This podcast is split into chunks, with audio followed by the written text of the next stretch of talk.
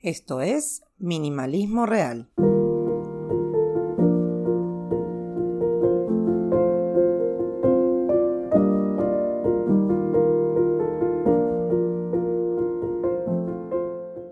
Primeramente, aviso que estoy sin micrófono, así que estoy grabando en mi celular, por lo que probablemente se escuche como si estuviera en una lata.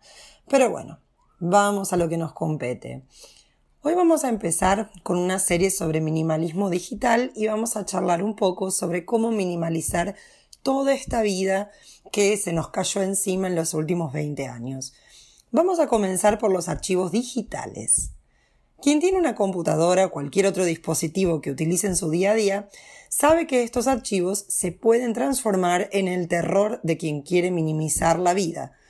Yo soy una aprendiz compulsiva y obsesiva. Si hay algo que me interesó mínimamente, ya voy a buscar información sobre eso.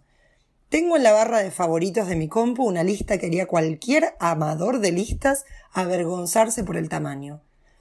Entonces decidí buscar ayuda profesional y le pregunté a Don Google sobre algunas cuestiones. Y aquí estoy, hablando con ustedes y haciendo un diario de recuperación de mi compulsividad a tener mi vida digital como tengo mi cabeza, llena de cosas.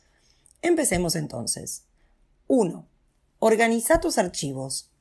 Parece una cosa boba decir esto, pero crear carpetas para todo lo que tenemos en la compu o nuestro dispositivo de preferencia es el primer paso al minimalismo digital. Si vos tenés archivos de tu trabajo, de tus exámenes médicos, de aquel curso que hiciste, la foto que sacaste durante el viaje X, de la salida con aquel amigo, del WhatsApp, etc., armá carpetas de todo y mete todo ahí. El primer paso es ser medio impreciso. Déjenme dar un ejemplo foto, archivo de WhatsApp, que estos pueden ser memes, hasta fotos que querés guardar. Entonces ponemos todo eso en la misma carpeta en este momento, o sea, tanto el meme como la foto de archivo que te manda un amigo. Ahora es el momento de definir todo lo que ocupa tu computadora o dispositivo en carpetas y delimitarlos a esas carpetas. Y me atrevo a decir por experiencia personal que lo que ocupa tu computadora, tu teléfono, cualquier dispositivo, ocupa tu mente. Entonces, primer paso, organizar los archivos en carpetas. Si algo es una foto, lo pones en la carpeta de foto, no importa si es una foto de alguien que te la mandó o lo que sea, lo pones ahí. Si es un archivo médico, no importa si es tuyo, de tu hijo, de tu madre, de tu suegra, de quien sea, lo pones ahí. Después vamos a ver qué sirve y qué no sirve. 2. Borra archivos que no necesitas. Ajá. Acá empezamos a delimitar un poco de qué hablamos cuando hablamos de minimalismo digital. Una vez que organizaste por tema, es decir, por carpetas, empieza la depuración. En todas esas carpetas que armaste, seguro hay un millón de cosas que no querés más. Pero como sé que estamos en la duda de si alguna vez vamos o no a querer usar aquel archivo, voy a ser más sensible con tus posesiones digitales. Aquello que no abriste en un año o que no te acordabas que existía, Bórralo. Ay, pero encontré un archivo de un pasatiempo, de un interés que ahora que lo vi quiero retomar. Bueno, ponelo en otra carpeta llamada algún día o algo así. Y ahora vamos a seguir depurando. Todo aquello que es un 90%, no digo 100, dije 90, que no te va a sumar absolutamente nada a tu día, bórralo, sin dolor. 3. Usa la nube a tu favor. Cuando tenemos una nube que ya de entrada nos delimita cantidad de cosas que podemos guardar, empezamos a decidir qué queremos realmente mantener. Hace poco tiempo Google anunció que las cuentas que no habían sido utilizadas en no me acuerdo cuánto tiempo iban a ser borradas, que todos necesitábamos entrar por lo menos una vez a la cuenta creada para mantenerla. Yo soy doña muchas cosas, pero especialmente doña información. Tengo 3.000 cuentas de Google creadas para cada cosa, fotos, libros, música, mantra, facultad, cursos, proyectos personales, series, películas, etc. Tengo muchas cuentas creadas para guardar todo aquello que, en realidad, termina llenando mi vida de ocupaciones que la mayoría de las veces no quiero tener, pero tampoco quiero perder. La nube nos obliga a tener un límite, a organizarnos. Google te ofrece 15 GB gratis y a mí no me alcanza.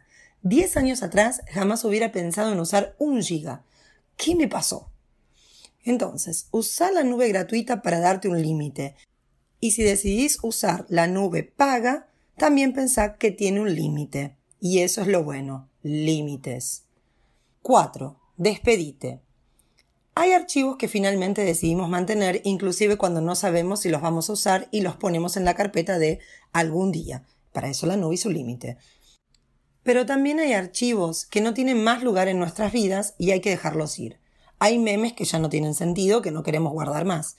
Hay fotos que realmente no necesitamos más. Hay libros que sabemos que podemos conseguir después. Hay cosas que ya no son parte de nuestra vida. Hay una vida detrás de la nuestra que es pasado y tenemos registros que queremos mantener y otros que no. Esos que no, decirles chao. De verdad, no lo dudes. Te vas a arrepentir medio segundo en el futuro y nada más. Pensa en esa foto de la fiesta de fin de año con tu mejor amiga y otras cinco personas que no te acordás el nombre. No es algo que vas a querer imprimir, ¿no? Y creo que esto es esencial en todo minimalismo digital. Si vivieras en los 80, 90, ¿de verdad ocuparía lugar en tu álbum impreso esa foto con cinco personas que no conoces? ¿Tendrías ese libro en tu biblioteca? ¿Comprarías ese cassette, CD, etcétera para ocupar espacio en tu casa? Creo que esta pregunta ayuda mucho a delimitar todos los archivos digitales que tenemos. Si fueran físicos, ¿los tendrías de verdad? ¿Y cómo estamos implementando esto en casa? Digo implementando en gerundio porque es algo constante, no es algo que hayamos terminado. Es muy difícil en este mundo digital no querer guardar la sonrisita de tus hijos, igual a las otras 200 sonrisitas que guardaste, o ese libro en PDF que tal vez algún día leas. Por eso es un trabajo constante. ¿Cómo lo hacemos acá? Vamos por partes. 1. Organiza tus archivos. Cuando empecé con esto del minimalismo digital hice muchas carpetas y muy específicas. Por ejemplo, en cuestiones de facultades y cursos hice una carpeta de facultades, tenía tres carpetas de tres facultades públicas diferentes, y cursos, cada curso con su carpeta.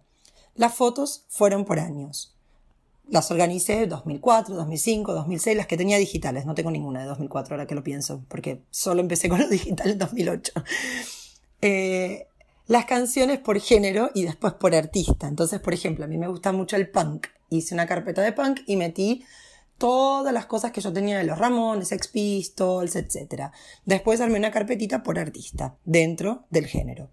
Fui bien específica y por eso tenía un millón de carpetas pero fue lo que me ayudó de verdad a organizar y decidir qué se quedaba.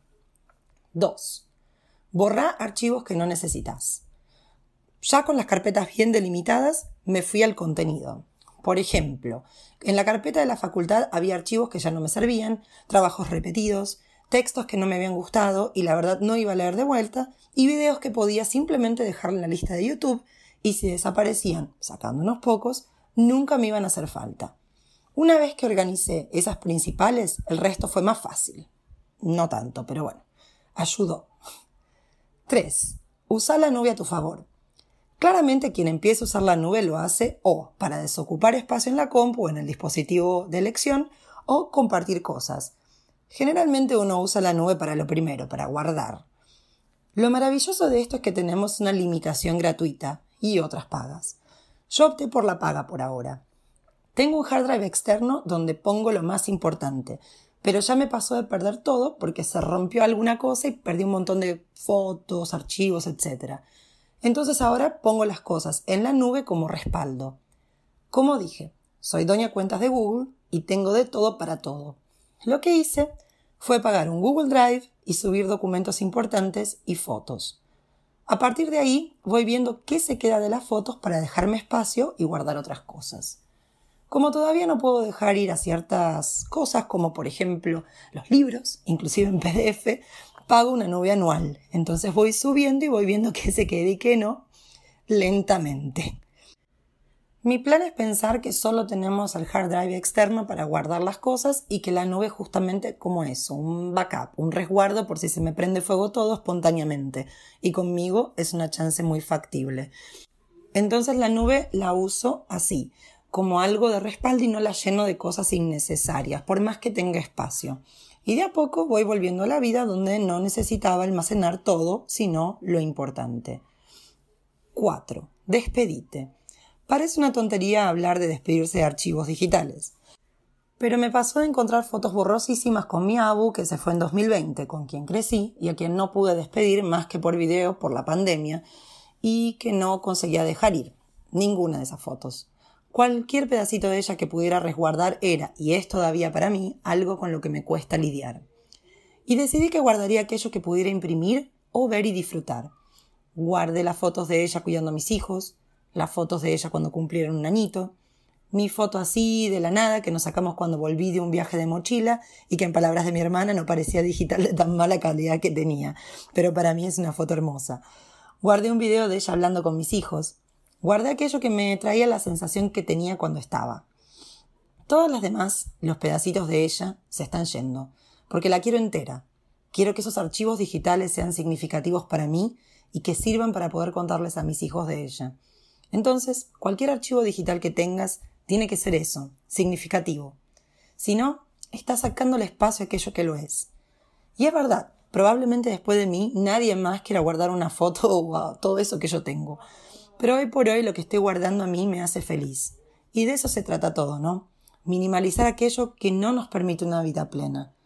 Y a mí realmente me gusta ser feliz. Y sí, esto del minimalismo digital probablemente parece un problemón del primer mundo y no de nuestra realidad en la que pensamos cómo pagar la luz a fin de mes. Sin embargo, el ruido digital nos saca de foco y de aquello que necesitamos prestarle atención independientemente de nuestra situación. Esos archivos digitales son momentos, calidad de tiempo, eventos, lecturas que nos mueven, canciones que nos remiten a algo, que nos hacen sentir algo, fotos que nos recuerdan que está bueno ser quienes somos. En fin, un sinnúmero de circunstancias diferentes que nos hacen sentir que estamos acá y que no pasamos por la vida solamente. Por eso, guardar, tener, mantener aquello que es importante tiene sentido y sacar todo lo demás. Reducir ese ruido digital es primordial para vivir en este mundo moderno sin olvidarnos de lo esencial.